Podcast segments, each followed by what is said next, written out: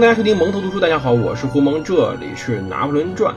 大家可以通过喜马拉雅 APP 搜索“革命的皇帝拿破仑”订阅收听本节目，也可以通过苹果应用商店中的播客软件订阅收听。感谢各位在2018年对于蒙头读书的支持。各位可以参加我在年底举办的活动，看看下面简介就知道了。希望你是我们群中那条锦鲤，我们送书给各位看。好的，我们接着讲故事。我们讲讲上一期的一个结尾。上一期我们主要在讲当时的尼罗河口之战。这场战争呀，导致法国海军损失惨重，损失了十三艘舰艇，不，十二艘，有一艘跑了。尤其是他最大旗舰“东方号”沉了。其实啊，这一点拿破仑提前是有安排的。拿破仑回到开罗时候，便给布吕埃斯写信，干什么呢？他让他驶往科吉拉岛。海军在那更安全，同时呢还能威胁当时的君士坦丁堡，也就土耳其的首都伊斯坦布尔。但是信使赶到阿布吉尔湾时候，这舰队已经沉完了，这使得拿破仑非常痛苦。拿破仑此时呢，宽容的评价说啊，说当然他对于这个事儿说的还很中肯的，说即使布吕埃斯在这场灾难中犯过错误，但是他光荣的牺牲也足以弥补他之前的过失了。事实就是这样。上一期我们在讲。战争中，在讲那个尼罗河上的惨案中，确实是布吕埃斯非常英勇，但可惜的是，这时拿破仑面临了一个很大的问题。当然，他首先呢是要表达他的哀痛，他给布吕埃斯的遗孀写了一封诚挚的信，表达他的悲痛。他说：“我深深的感受到了你的悲痛，永别爱人之刻实在太残忍了。我们从此在世间节节独立，身体感受到深切的痛苦的迸发。”灵魂功能改变了，他只是在扭曲一切的噩梦中与宇宙交心。当然，这是拿破仑非常诗意的写法，但是很可惜的是，估计他写完这个信也送不出去。此时，纳尔逊在埃及外海正在封锁埃及，拿破仑的信想往外送，还是挺难的。要知道，他此时心情也很坏。他上个月才知道约瑟芬给他戴绿帽子，此时又见到自己的战友海军将军去世。他其实把自己心里面那种委屈，在此这信中发泄了出来。也许他写这个信的时候正想着他呢。当然，拿破仑也给督政府进行了汇报。这汇报中，当然他写的更为正式点但是依旧篡改了数据。作为将军，这点不奇怪。他给督政府说，他们一共才死了八百人，不足为虑的伤亡。但事实上，法军这次死了两千多人，其中一大半都是东方号上的水手，同时呢，还有一千多人受伤。但是相对而言，英军呢才死了两百一十八人，六百多人受伤，法军绝对惨败这一次。但是，此时拿破仑更忧心的是当时手下的士气以及整个埃及的动荡，因为这一次阿布吉尔灾难不仅切断了他跟法国的联系，引发了当时他处于当时法国国内一种失联状态。他为什么要写信？他告诉法国国内我还活着，而不是被英国人俘虏了，因为毕竟这么远。更为严重的是，他失去了法国的补给，同时还有资金的困难。因为之前他从马耳他获得的六千万法郎的捐赠就在东方号上，这一次全部沉到了当时的大海。然而，拿破仑此时是不能承认他受到什么挫折的。他在此时仍然保持着绝对的自信，他不认为幸运女神抛弃了他。如果此时他心境垮掉，很有可能随之而来的就是整个战局的突变。他甚至对克莱贝尔说：“灾难也许有利，因为英国人迫使他考虑进军印度，兴许他会逼我们干出超越计划的事情。”但此时实际上这点儿，拿破仑也就只能拿来。劝说自己的手下了，不可能的，因为此时埃及开始出问题了。他的主要工作重心在于争取当地民心，同时镇压当地叛乱。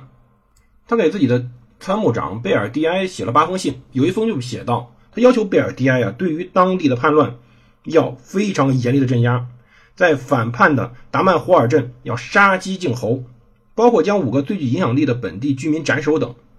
并且这五个人中至少得有一位律师，但是他一般用鼓励手段和来调和这种严厉的措施。要知道，当时开罗、罗塞塔等等地方的伊玛目借口资金匮乏、政局不稳，不想庆祝制胜诞辰。但是，正如德农所说，其真实目的是向信徒暗示法国人反对他们宗教的最重要胜利之一。拿破仑得知此事后，坚决负担一切费用，尽管他手头非常紧。在八月二十号，三日庆典揭幕，节庆期间挂悬彩灯，对朝寺院，乐音飘飘，诗声朗朗。要知道，表演非常热闹。拿破仑呢，宣称他是穆罕默德最为尊贵的子民，他还是要对埃及当地民众报好，但是结果不太好。当然，同时他还在埃及创立了埃及学院，他任命蒙日为院长，亲任副院长。学院总部位于开罗郊区，地址原是卡西姆贝伊的宫殿。这个宫殿足以安置他的图书馆、实验室、车间、古董藏品，乃至于野生动物园。举办数学研讨会的前厅堂本是后宫，首席气球驾驶员，对，当时这块可流行了。气球驾驶员尼古拉孔泰主管车间，他设置了风车磨坊，设置了时钟，设置印刷机，还有很多其他产品。德赛征服上埃及后，各种石头和珍宝被送到开罗、罗塞塔和亚历山大，只要能运走的东西，他们都被都会被运到卢浮宫。要知道，现在法国协和广场门口的方尖碑就是从当时埃及运过来的。埃及学院分成了数学、物理、政治、经济、艺术等四个院，经常开会。开幕式上呢，拿破仑还建议学院选择研究课题时应该考虑当时埃及非常实际的问题，比如说把尼罗河水净化成饮用水等。他希望在埃及获得一些成果，并且把埃及人的眼光从反叛之上更多的调整到具体的发展之上。他尤其想笼络当地精英，他努力的用启蒙科学与理性去征服埃及人，甚至提议建立要建造一个天文台。但是可惜，这不是很好使。拿破仑当时误以为塔列朗去君士坦丁堡，或者说伊斯坦布尔去兑现承诺去了。在埃及学院成立之日，他给对方写信说，埃及会运大米去土耳其，并保护通往麦加的朝圣之路。同日，他去，他由他的一个高级参谋官约瑟夫·博尔松上校去圣地巴勒斯坦，也就今天耶路撒冷。拿破仑呢，试图从当地的阿克的帕夏埃哈迈德扎伊尔谈判。这个扎伊尔呀，实际上是敌视马穆鲁克的，同时呢，也对土耳其经常举起反旗。他自己呢，实际上就是那种经常时叛时归的那种当地的一方势力。拿破仑希望能跟他搞好关系，但是呢，哎，扎伊尔拒绝了接见布瓦松，反倒和奥斯曼和解。要知道，这时候奥斯曼和他也不完全是敌人。当然，这个信使博瓦松呢是个幸运儿。因为这个扎伊尔挺残暴的，说句实话，他经常去砍掉他讨厌的信使的脑袋。此时候，博瓦松确实挺幸运，他脑袋还留在自己身上。拿破仑此时盘算着，他呢，如果能把开罗或者埃及给稳定下来，就立马返回法国。九月八号，他致信督政府，他说：“我恐怕不能践行十月回巴黎的承诺，但是我只会耽误几个月。此地一切顺利，这个国家已经归顺，开始适应我们。”剩下的必须由时间去完成，但可惜的是，这封书信呢，也得经过当时海上皇家海军的拦阻与检验。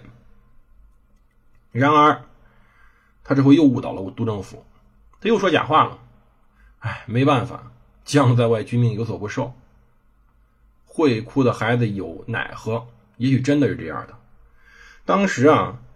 他的埃及显然没有适应法国统治，他的很多书信书信涉及法军为巩固驻军采取措施，比如说斩首、扣押人质、焚烧村庄。然而，拿破仑满足于军团的着装与待遇。他给巴拉斯写信时不提别的要求，仅仅让对方送一个剧团来军中表演。他希望改善军中生活。到十月二十号时候，拿破仑得知一支土耳其军队在叙利亚集结，准备来袭。他需要前去迎敌，但当天晚上开罗全城光塔响起呼声，呼吁当时的全全民反抗法军统治者。这是一次有预谋的内外勾结，他希望把拿破仑赶走。次日上午，城中大部分地区公开起义，开罗总督多米尼克·迪皮伊将军在街上被人一矛刺死，苏乌科夫斯基与拿破仑的十五名私人警卫也遇难，他们尸体甚至被丢去喂狗。这时候，跟拿破仑来的八名副官，其中四人被杀，两人受重伤。欧人在围攻阿克时也负了重伤，埃及人弄沉尼罗河上不少船只。拿破仑后来对督督政府说，有五十三名法国人遇害，但是死亡总数大概三百人左右。反抗者占据了开罗最大的寺院之一——贾马艾兹哈尔大清真寺，并把它作为总部。有人传谣言说，死去的 D.P.E 实际是拿破仑本人。这时候更为恐怖的事情发生了，到底拿破仑是不是活着？说句实话，连欧洲人或者法国人也开始有流言。此时拿破仑要干的事最重要便是恢复信心。他立刻上马，带了三十名向导，前往所有受威胁的地方，展示我还活着，你们赶紧停止抵抗，恢复他们自己军人的信心，并镇定自若地采取各种防御态势。沙罗城城墙有十英尺厚。高高在上，实际上这种城内的叛乱并不能起到什么作用，很有可能反而是一场单方面的屠杀。拿破仑很快速的占领了城墙，把城墙占住以后，居高临下攻击当时城市内部的人。要求多马丹居高临下用八磅炮轰击敌军要塞，炮轰了三十六个小时以上，他毫不犹豫的把十五发战斗炮弹射入当时作为总部的大清真寺内。之后，由步兵猛攻寺院，破坏了它。两千多名反叛者死亡，更多人被处死。多年以后，皮埃尔·纳西斯·介朗描绘拿破仑宽恕起义者，而他在这之后过了很久才原谅他们。当时，他下令把抓到所有的武装反叛者斩首，并抛入尼罗河，尸体随河漂流，恐吓其余的埃及人。他们脑袋被装进口袋里。去驮到了当时伊兹贝克耶广场，他要筑金冠。什么叫金冠？就是中国一个名字，特有词儿，用敌人脑袋筑成一座山、一座塔来威吓敌人，展示武功。这种恐惧是无以言表的，但是必须承认一点，管用，很长时间内保证了安宁。十月二十七号，他致信雷尼耶说道：“我们每晚都要砍三十个人。”拉瓦莱特称，埃及警长出门必须带上绞刑执行官，实行最轻微的违法就要责打脚掌。没办法，他要用严刑酷法来保障法国人在埃及的安全。要知道，此时拿破仑面临着危机，他该如何进一步调整呢？我们下期再讲。当然，最后做个广告，看看我们下面的简介中下载一淘 APP，并且输入拿破仑可以获得八元红包，还可以参与我们蒙头读书组织的新年送书活动。感谢各位的支持，快来参与吧！到十二月三十一号为止，谢谢各位。